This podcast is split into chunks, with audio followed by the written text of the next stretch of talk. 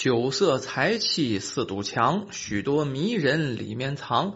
若是跳出迷墙外，便是长生不老方。说这么几句定场诗。这个酒色财气这四个字啊，人这一辈子脱不开。都知道这些东西多了不好，可是呢，有谁能离开呢？尤其中国五千年的文明里，这个“酒”字啊，可以说是贯穿着我们的文明。很多人喜欢喝酒啊，西岐也喜欢。但是呢，又有那么句话：“酒逢知己千杯少，话不投机半句多。酒入欢肠，酒入愁肠啊。”这个喝酒啊，误事啊，经常呢能惹来大祸。但是呢，喝酒也交朋友啊，跟好朋友在一起喝酒，那。千杯不醉啊！你要是呢跟自己不对撇子的人喝酒，那几杯就完了。那独自喝酒啊，要么是高兴的不行啊，要么呢就是烦恼的不行。所以说，酒这个东西啊是非常奇怪的东西。今天说这么一段故事，是正经的《聊斋》啊，蒲松龄先生写的《聊斋》，咱们改编的，叫王六郎啊。这之前是个酒鬼，但后来呢，这个人呢人性特别好，又册封为土地，就有鬼变神仙了。这个在《聊斋》的故事里啊，并不算多见。所以说呢，咱们今天就把这个故事拿出来跟大家讲一讲，挺有意思的啊。话说这里面有个主人公啊，这件事是怎么引起的呢？就是因为他这个人姓许，咱就叫他老许吧啊，姓许。家住在啊淄川县城北，这辈子以什么为生呢？打鱼的。这个淄川县呢边上有挺大挺大的一条河，他以打鱼为生。当年这个鱼啊也多啊，不像现在鱼都被打净了哈，鱼也多，所以说打鱼人是可以维系生活的。但是呢，你要说怎么的富足，就凭着一条小船这个不见得。打鱼的人呢，常常年在水上，大多数都愿意喝酒。为什么呢？水上啊，这湿气重，喝点酒啊，能排除这个湿气。另外呢，自己在那儿打鱼钓鱼的没什么意思，喝点酒呢，解解愁烦。这个徐老大呀，每天傍晚总是要带着酒去河边，哎，一边喝酒啊，一边打点鱼。但是他喝酒跟别人不太一样。喝酒之前呢，总要先斟上一盅啊，祭奠一下。怎么祭奠呢？就在这个床帮上、床板上，然后斟上这么一盅酒，嘴里这念念有词，祷告啊：河中的逆鬼啊，请来喝酒吧啊！这个好好走路啊，这个好好喝酒啊，保佑我雨打的多多的。祭奠一下河中溺亡的水鬼，他也不知道有没有啊。说完这几段话呀，就把这个酒啪往这个河里一撒，就算完事了。他这个打鱼的仪式就算结束。他这样习以为常了，常年都这样啊。所以说，别的渔工也这么喝酒，可是呢，像他这样祭奠的没有啊。所以说呢，其他人也不知道怎么着，是因为他这个习惯也好，还是怎么着也好啊？别人打的鱼往往都不如他多，哎，他每天呢那个鱼筐啊总能打满鱼，这样呢让别人呢别的渔夫也很是羡慕和嫉妒。咱就说总这样总这样，有这么一天傍晚啊，这徐老大呀刚刚是独自饮酒的时候，哎，就在这个。船边上吧，就在河边上，独自饮点酒，喝点酒，好去打鱼啊！看见一翩翩少年走过来了，看面相啊，这个少年岁数不大啊，好像是一个书生模样，大约二十左右岁，也就那样。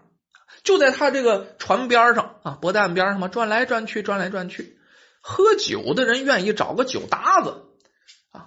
这个徐老大人也特别的好，看这少年自己独自在这转悠，好像是馋馋酒了，就跟这少年说：“要不咱俩一起喝点啊？虽然素不相识啊，可是呢，相见就是缘分，一起坐下来对饮几杯，你看如何？”这少年怎么没想到啊？也不认生根本就不推辞，坐下来，两个人呢便对饮了起来。但是这一晚上，就在这渔船附近呢，不管是打鱼也好，钓鱼也好，这一晚上也怪了，一条鱼也没钓上来。这徐老大呢，有些丧气，这喝酒喝的就不太舒服。但是正在这个时候，这少年呢起身，给他行了个大礼，作揖九十度，说啊，您在这等一等啊，我到下游啊给你赶赶鱼。说着呢，就回到了岸边。他就奔下游去了，时间不大，这少年就在下游喊：“大群鱼来喽！”哎，刚喊完这话，果然感觉到徐某撒去这个网啊，里面有动静，噼里扑噜，这个网有感觉。咱钓鱼的人都知道啊，如果是线的话，哈，这个线直蹬；网的话呢，网这个网线头也动。哎，非常高兴，是有鱼啊，管它多管它少呢。于是这徐老大呀，赶快又撒网啊，又提线的，腾腾腾腾腾的一顿忙活。这一网下去，鱼可不少了。这大鱼啊，一尺多长，大鱼啊，十数条。那对当时的渔获来说，那是相当丰厚了。徐老大非常的高兴。对这少年呢表示感谢，这谢谢你啊，还给我赶鱼。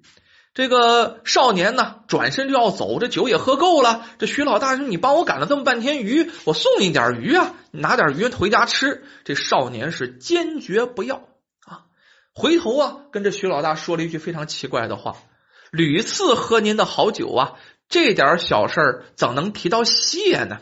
啊，如您不嫌麻烦，我经常来找您。”这徐老大心中狐疑呀，咱这相见才一晚上，怎么说是屡次呢？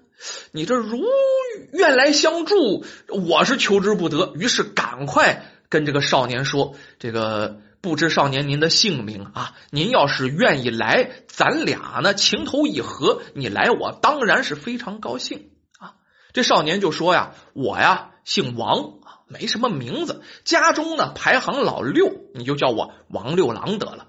说完这话，转身是扬长而去。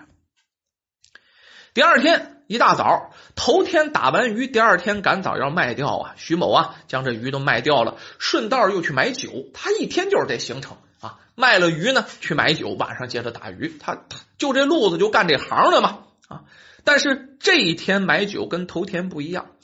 买的多了些，因为他想到了跟那王六郎啊，哎，俩人有个河边喝酒的这个约定。晚上按时按点儿，这个徐老大又来到河边，发现这王六郎已经在那岸边等着了。俩人话不多说，开怀畅饮。今天酒比昨天多呀，喝了几杯之后，这六郎啊，还是跟昨天一样，哎，先呢去给这个徐老大去赶鱼。赶完鱼，咱话不重说，还是那么多的鱼。他一赶鱼呢，这徐老大这一网啊，几乎就把这一晚上的收成都收来了。俩人呢，又开怀畅饮了将近一宿啊，如此往复，是天天如此啊。就这样过去了多少时间呢？半年时间过去了。这一天，六郎突然对这个徐老大说：“你我呀。”相识这么长时间啊，可以说是情同手足啊。可是呢，咱们马上要分别了。说到这话哈，这六郎不禁是悲从心中起，是潸然泪下呀。这徐某非常诧异呀，就问这个这个贤弟啊，六郎啊，这是为何呀？好像这个王六郎心里有点顾虑，想了半天。才把实话说出来，说这哥呀，你我既然这样亲近，那可以说是亲如兄弟了。我说了呢，你也不必惊讶，也不必害怕。如今将要分别了，哎，不妨也把实情告诉你一声吧。我呀，不是个人，我实际是一鬼呀。我只因是生前是特别好饮酒，饮酒过量，路过河边的时候，最后是醉溺于此水当中啊！我就溺死在这河里，已经好多年了。你之前捕鱼之所以比别人捕的多呀，都是我在暗中帮你赶鱼，所以说呢，你捕的就比别人多。我把那鱼往你往里赶，往你身边赶。为什么要这样呢？你天天弄一杯好酒啊，往河里祭奠你那些酒，没别的，都是我喝了。为了感谢你，我才这么做。明天我这个当鬼的期限呢满了，有人要来替代我。我就要投胎去了啊！所以说呢，我们相聚的最后一天晚上，也就是今天晚上了。这么长时间了，我心里是不能平静啊，也有点舍不得仁兄，所以说啊，心生悲切。这个徐老大听了，开始有点害怕，但是相处这么长时间了，看出来王六郎不是个坏人，咱现在说也不是个坏鬼啊。所以说呢，反倒不怎么害怕。想想啊，处了这么长时间的兄弟啊，这事要走了，还倒是有点难过。于是呢，他满满的斟了一杯酒，捧在手里，递给王六郎，说：“六郎啊，贤弟啊，我敬你这杯酒，望你饮了酒之后呢，咱俩分别，你不要难过。你我从此不能相见，虽然说有点伤心呐。”但是你从此脱了灾难了呀！我应该祝贺你，你也应该高兴，不要悲伤啊，应该高兴才是。于是呢，两个人是继续畅饮呐。这个徐老大问这个六郎：“哎呀，这个是谁来替你呀？这个不，明天不得有来替你吗？谁来替你啊？”六郎说：“这个兄长要是呃觉得好奇啊。”明天呢，你可在河边的背阴处找个地方，你藏起来。正当午时，有一女子要渡河，她将会在河里溺死。那个人呢，就是我的替身之人。两个人呢，说到这儿啊，听见鸡叫了。这鬼不能见光啊，所以说呢，这个相聚呀也就结束了。双方那叫洒泪分别。第二天，人都有好奇之心啊。另外呢，这个徐老大呀也关心这六郎，真就偷偷的到河边看了，看看会发生什么事。哎，正当午时，果然有一个怀抱着婴儿的妇女啊，到河边一不小心，扑腾就坠入到水中了。坠水之前，还把婴儿使劲的抛到了岸上，但是呢。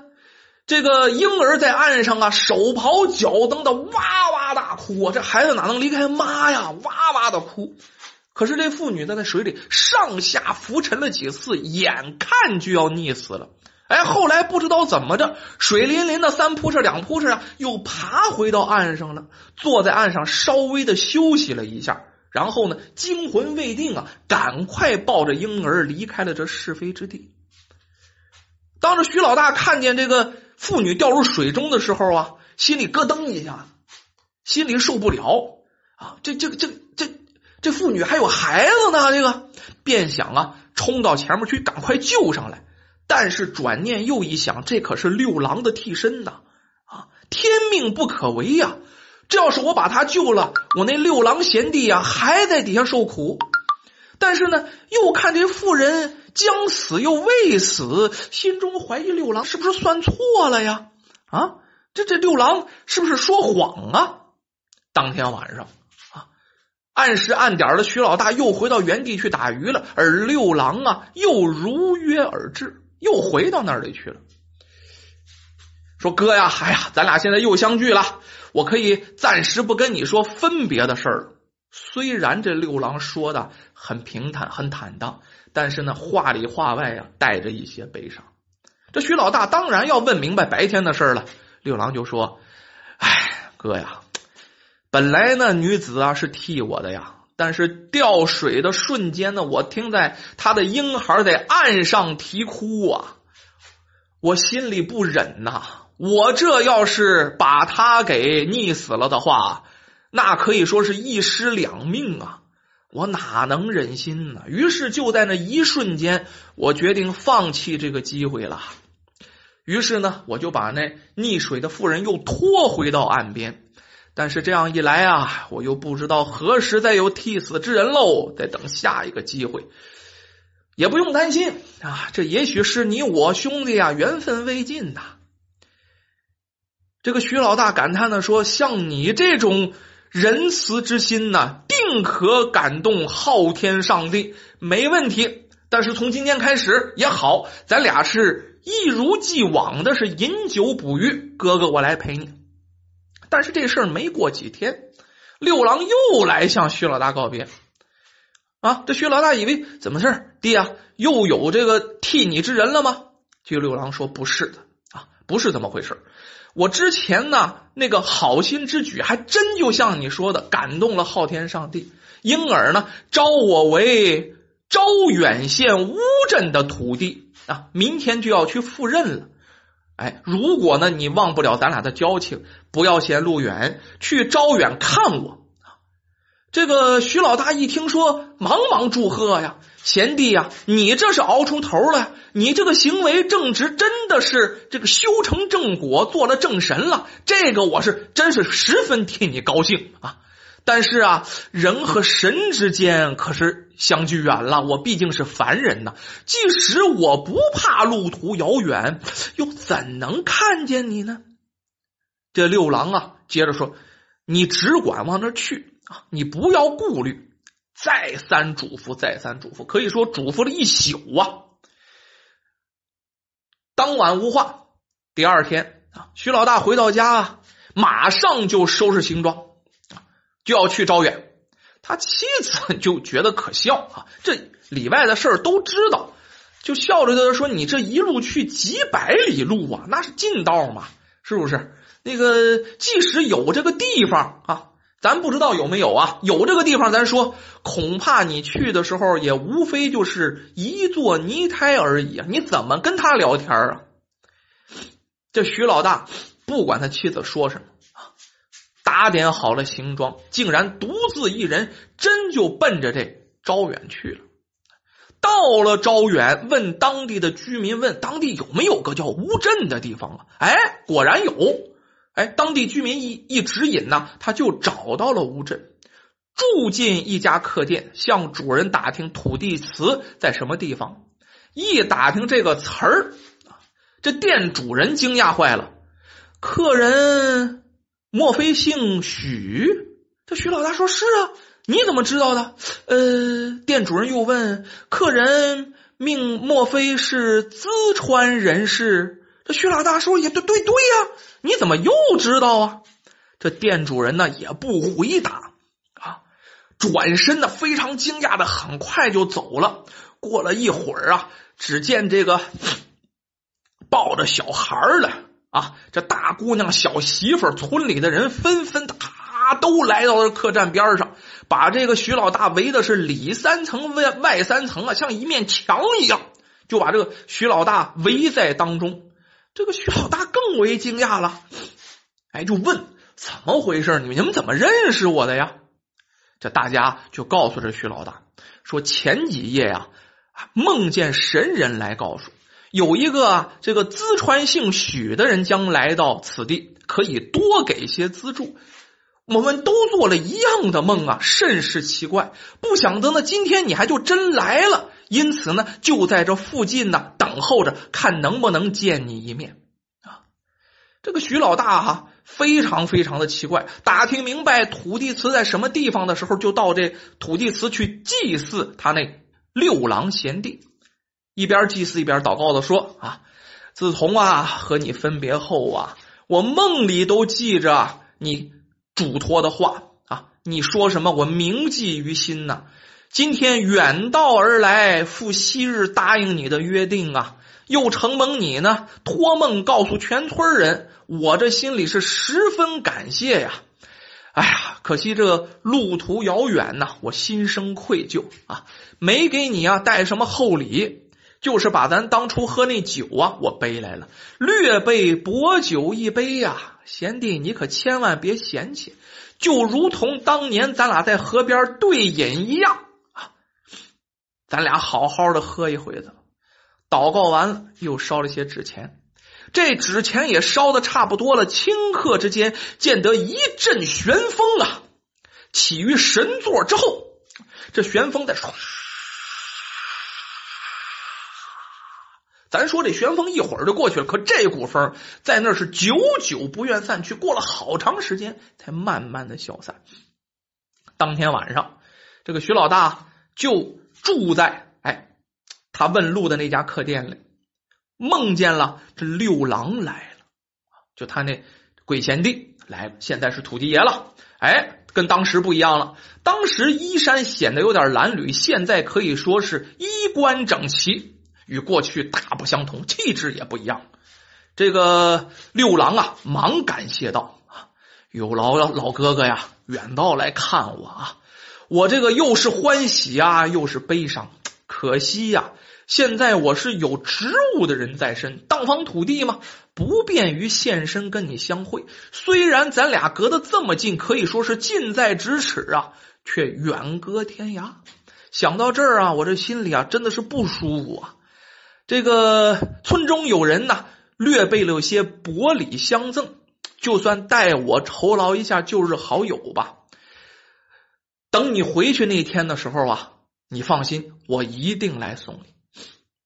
这徐老大在这住了好几天，为什么住好几天呢？本来他回来呀，来的时候啊，就打算回家了。祭奠完了，他心愿已了啊，就打算回家了。可是呢，周围的乡亲是非常殷勤的挽留，轮流做东啊，都拿他当神仙的朋友，每天呢轮流为他是把盏践行。这样一下呢，耽误了有半月之余。哎，这一天呢，这徐老大坚决告辞，说我这家里还有事儿啊，家里还有老婆孩子呢，还有事儿。这个村里的人呢，就争着，反正也是要走了，过来给他送了许多的礼物，说路上带着穷家富路的，说什么话都有，充实他的行装。这一天下来可倒好啊，他带着那辆小车啊，小马车，那小驴车满了，满了，全是好东西。村里的男女老少啊，都集体送这个徐老大出村刚出村口，忽然呢，就刮起一阵旋风。这阵旋风啊，徐老大往前走，这个旋风啊，就在后面跟着啊。徐老大走到哪儿，旋风就跟到哪儿，然后一直跟出了十余里的路啊。这徐老大知道这旋风就是他兄弟，跟这旋风说啊：“六郎啊，珍重啊。”不要远送了，你这心怀仁爱啊，自然呢能造福一方百姓。老哥哥就不再嘱咐你了。玄风又在这个徐老大边上徘徊了好久啊，才慢慢的，还一拐弯进了树林，慢慢消散了。玄风走了，村里的人啊，你三个我两个的。也慢慢都散去了，往回走，一边走一边感叹这两天发生的事情是啧啧称奇啊。徐老大回家以后啊，哎，这村里人给了不少东西嘛，哎，这家境啊就宽裕起来，再做点小买卖啊，就不像以前那么拮据了，也不用再去受苦打鱼了。后来徐老大一听说有招远的人，哎，到他这面来，不管是经商啊还是行路啊，马上就要打听。说当地的土地祠现在怎么样了？当地人都说说土地祠啊灵验的不得了啊，就跟传闻的一样，在我们那四里八乡土地祠是远近闻名。